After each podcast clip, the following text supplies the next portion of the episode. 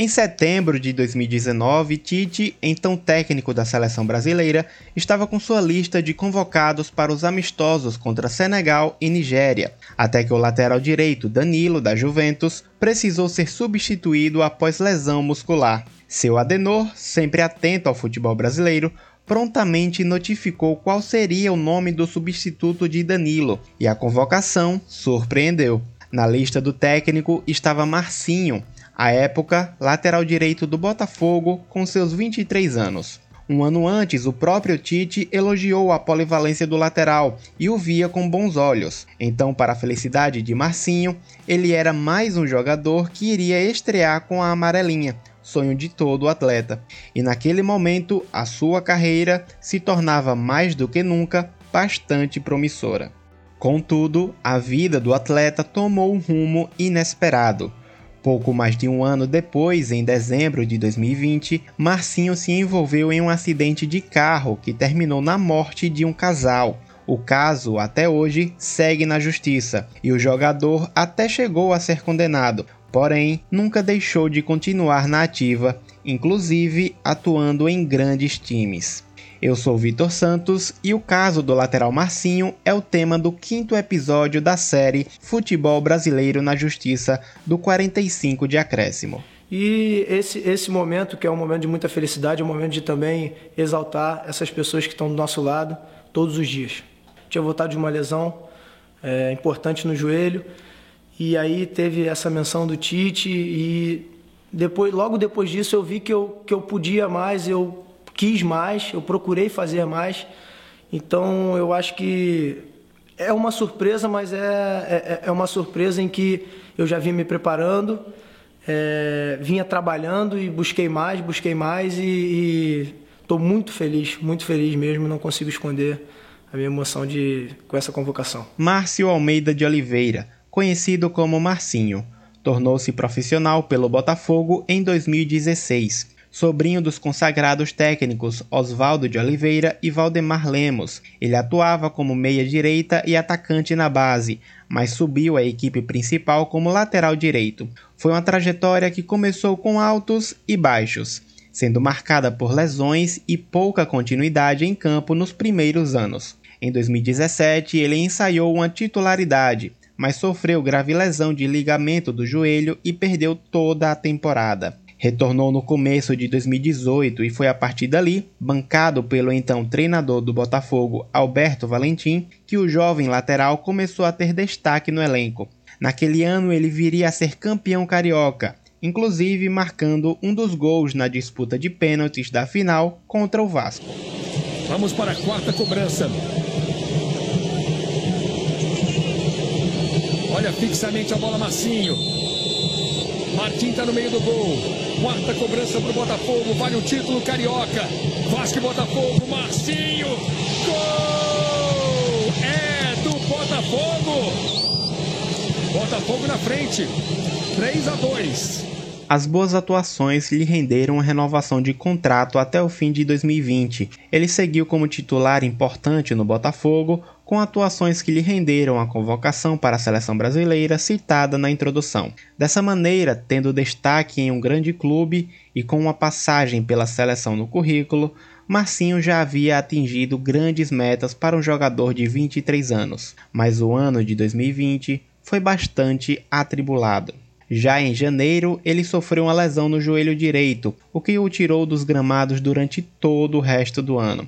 Precisou passar por duas artroscopias e ficou toda aquela temporada em recuperação, até que chegando ao finalzinho de 2020 veio uma quarta-feira, mais precisamente o dia 30 de dezembro.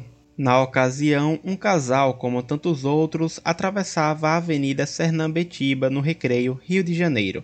Eram os professores Maria Cristina José Soares, de 56 anos, e Alexandre Silva de Lima, 44 anos. Eles tinham 13 anos de casados e completariam dois anos de união estável no mês seguinte. Segundo um dos advogados, Maria, inclusive, lutava contra o câncer e tinha em Alexandre seu principal companheiro na batalha. Eles mantinham uma tradição anual: ir à praia no dia 31 de dezembro e jogar flores para Iemanjá, mas por conta da pandemia da Covid-19, que estourou naquele mesmo ano de 2020, e a consequente restrição de comemorações nas praias para o Réveillon, o casal decidiu antecipar a ida em um dia. Ambos moravam perto do local, mas naquela noite decidiram ir de carro.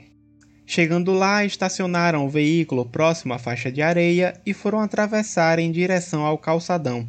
Tudo parecia absolutamente tranquilo, até que de repente, enquanto atravessava a avenida, na altura do número 17.170, deram de cara com um Mini Cooper pilotado por Marcinho.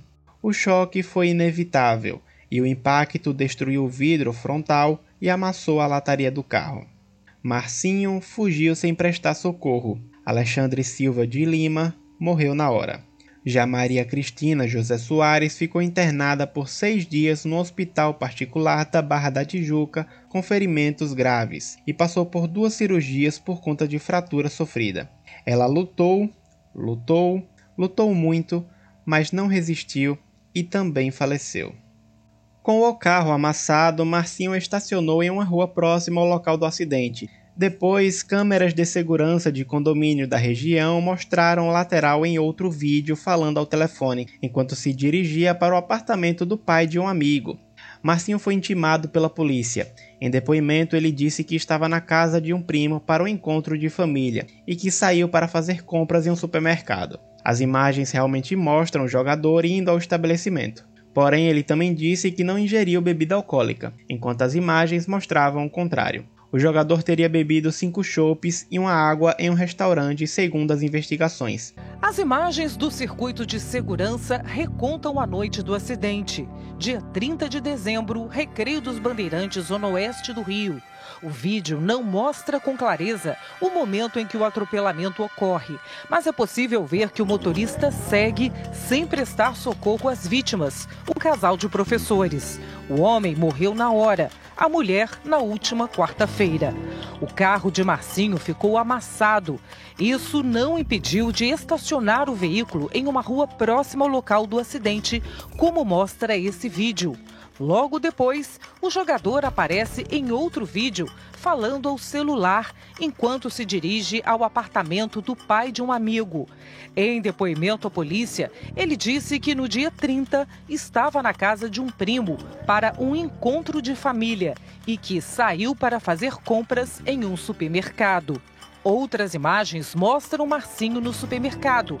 Ele também disse à polícia que não tinha ingerido bebida alcoólica na confraternização. Vale pontuar aqui que, por ter se apresentado à polícia cinco dias após o acidente, não foi possível fazer o exame toxicológico para saber se de fato o jogador tinha álcool em seu sangue.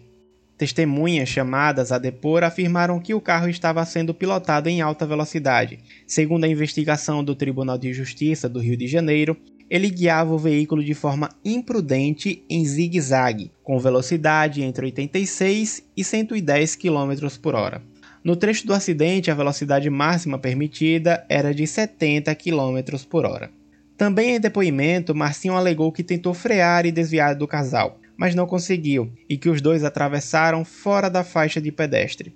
Ao ser questionado sobre o fato do atleta não ter prestado socorro, seu advogado afirmou que isso se deu por medo de linchamentos. Marcinho, à época, não vinha em boa fase no futebol, convivia com ameaças de torcedores do Botafogo nas suas redes sociais e ainda viu, de acordo com a defesa, um grupo de pessoas se aglomerando próximo ao seu carro após o acidente.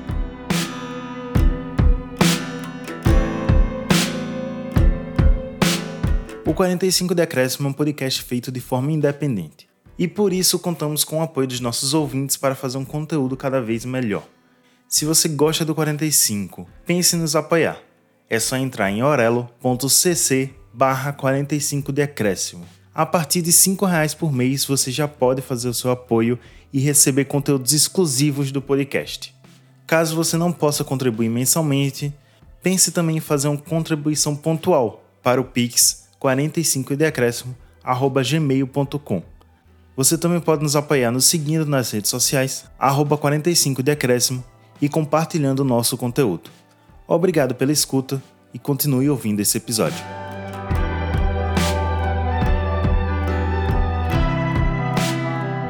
Marcinho tinha contrato com o Botafogo até 31 de dezembro de 2020, exatamente um dia depois do acidente. O vínculo não foi renovado. Vale lembrar que as negociações já estavam bastante difíceis. Segundo informações do portal GE. Globo, alguns meses antes o clube carioca tentou uma última investida, mas o jogador e seus representantes sequer responderam o contato. Empresários de Marcinho teriam prometido conversar novamente com o clube após a última recusa, o que não aconteceu. Ele iniciou o ano de 2021 sem clube e em fevereiro foi denunciado pelo Ministério Público do Rio de Janeiro por duplo homicídio culposo quando não há intenção de matar, com os agravantes de não ter prestado socorro. A pena prevista para esse caso é de até seis anos de prisão.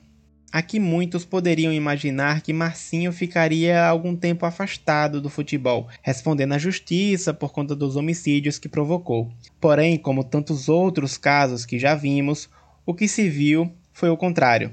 Ele seguiu normalmente com sua carreira, desta vez com o agravante de ter sido muito mais rápido do que o imaginado. Em março de 2021, um mês após a denúncia pelo Ministério Público, Marcinho já tinha outro clube. Ainda se recuperando do problema no joelho, o lateral foi anunciado como reforço do Atlético Paranaense. Ele finalizou o tratamento e logo começou a jogar pelo Furacão, apesar dos protestos por parte da torcida. É quase que unanimidade a rejeição da torcida atleticana com relação à contratação do jogador. Juridicamente falando, não há nenhum impeditivo para a assinatura do contrato de Marcinho com o Atlético. Só que a discussão vai além das questões técnicas e jurídicas. Minha opinião sobre a contratação do Marcinho é que o jogador não vale os problemas que traz na mala lá do Rio de Janeiro.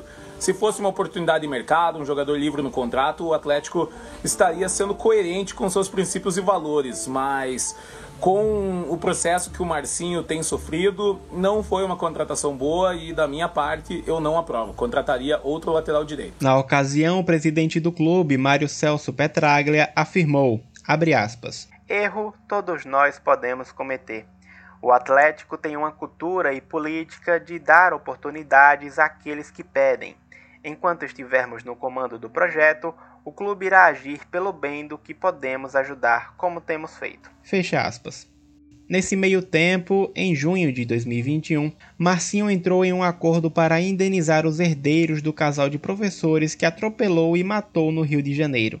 O trato feito indicava que Marcinho pagaria 200 mil reais aos quatro netos de Alexandre Silva de Lima e Maria Cristina José Soares. Esse processo se deu na justiça em razão dos netos serem todos menores de idade. Outro ponto importante é que a decisão sobre esse valor aconteceu na vara civil, mas ele seguia respondendo pelo atropelamento na vara criminal. Em paralelo a tudo isso, Marcinho chegou a outro acordo extrajudicial com cinco parentes maiores de idade dos professores. O valor, porém, dessa indenização não foi revelado. Naquela altura, o jogador já havia entrado em campo em 10 jogos pelo Atlético. Ao todo, foram 57 partidas, com 2 gols e 9 assistências, sendo titular na campanha do título da Copa Sul-Americana em 2021, com boas atuações, ele teve seu contrato renovado para permanecer na Arena da Baixada até abril de 2024, mas o vínculo foi encerrado bem mais cedo, em fevereiro de 2022, só que sem nenhuma relação com a questão judicial. Na ocasião, o Atlético disputou com o Palmeiras o título da Recopa Sul-Americana, competição anual em que se enfrentam em ida e volta os campeões da Libertadores e da Sul-Americana.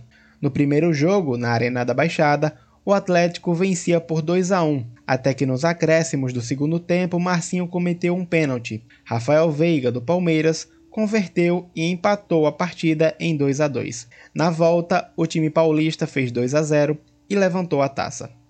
Irritado com a situação, o presidente Mário Celso Petraglia, aquele mesmo que defendeu a contratação do jogador em 2021, afastou Marcinho. Dois meses depois, o contrato foi rescindido. Procurando a nova casa, Marcinho chegou a ser cotado em equipes como Grêmio, Goiás, Fortaleza e Internacional, mas a má repercussão em todas as torcidas fez as diretorias recuarem. A ideia do atleta e seu staff era procurar clubes no exterior para fugir do problema. E assim, Marcinho assinou com o Pafos do Chipre. Porém, por ainda responder o processo por homicídio, ele não teve liberação para deixar o Brasil. Logo, se viu livre no mercado novamente.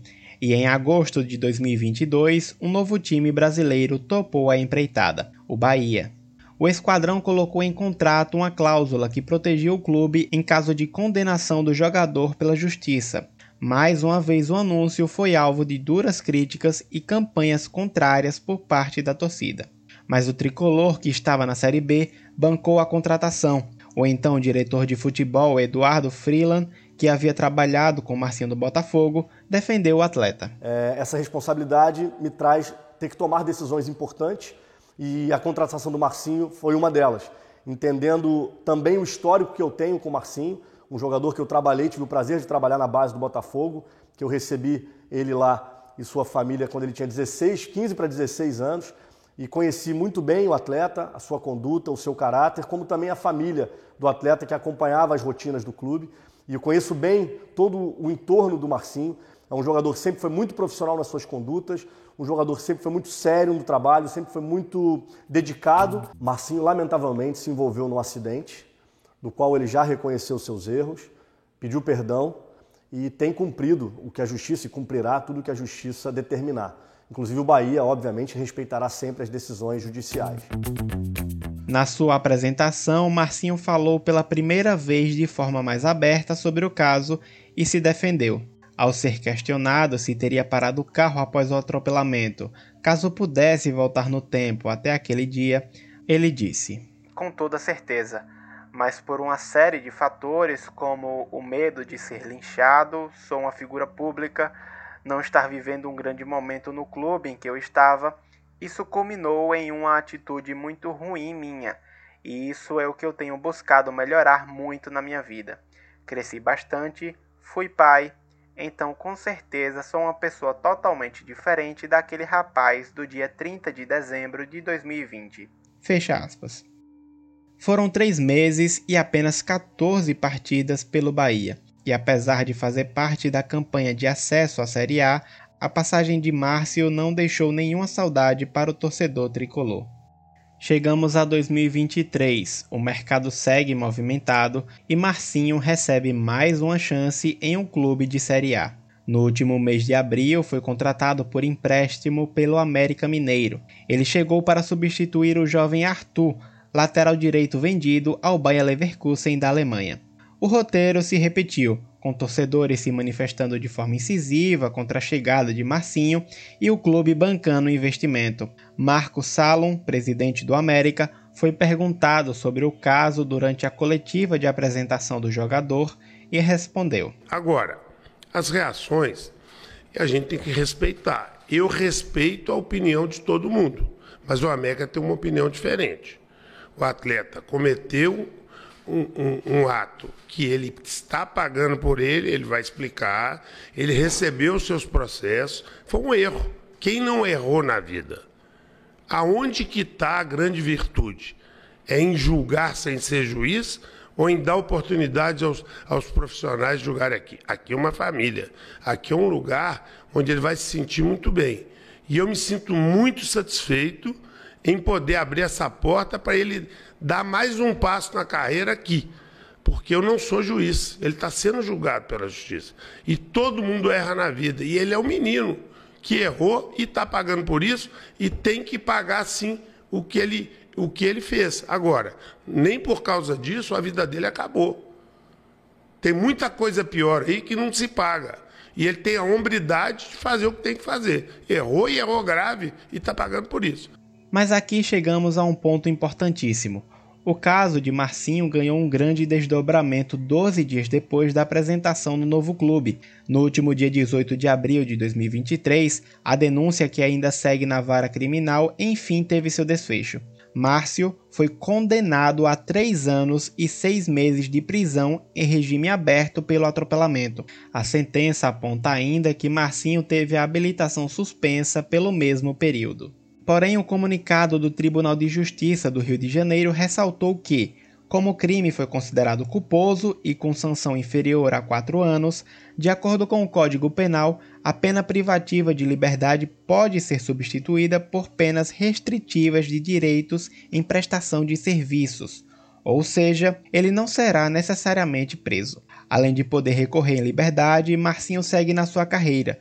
Isso porque, ao sair da condenação, o América afirmou publicamente que os advogados estão acompanhando o caso. O clube está ciente e isso não impacta no contrato.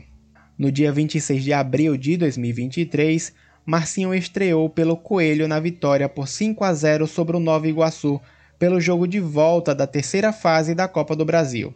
Hoje, Márcio é titular de um clube importante da Série A e segue na ativa do futebol brasileiro. E como em tantos outros casos envolvendo a justiça e jogadores de futebol no nosso país, nunca cumpriu uma sentença cabível pelo ato que cometeu. Condenado a fazer trabalho social. O sujeito podia ir e voltar do restaurante de táxi ou de carro de aplicativo, escolheu dirigir. Podia tomar água, podia tomar suco, escolheu álcool. Ele fez escolhas, escolhas conscientes. Aí correu, atropelou, matou e fugiu. E só se apresentou cinco dias depois para escapar do flagrante. Aí vem a defesa dizer que um cara que bebe, corre, anda em zigue-zague, atropela, mata e foge, não tem a intenção de matar. Claro, é o casal que tinha a intenção de morrer. Sabe o que fica desse caso? Que assassinar da cadeia se a arma for de mão. Se a arma for um carro, mesmo que mate dois, dois, como esse Marcinho matou, trabalho social. Esse foi o quinto e último episódio da série Futebol Brasileiro na Justiça. Continue ligado no nosso trabalho e deixe seus comentários sobre o episódio nas redes sociais. Eu sou Vitor Santos, o episódio teve roteiro de Eduardo Costa e edição de Café Preto Produções Sonoras. Fique ligado em seu agregador favorito que logo voltaremos com mais produções envolvendo futebol e tudo que permeia o esporte. Até mais!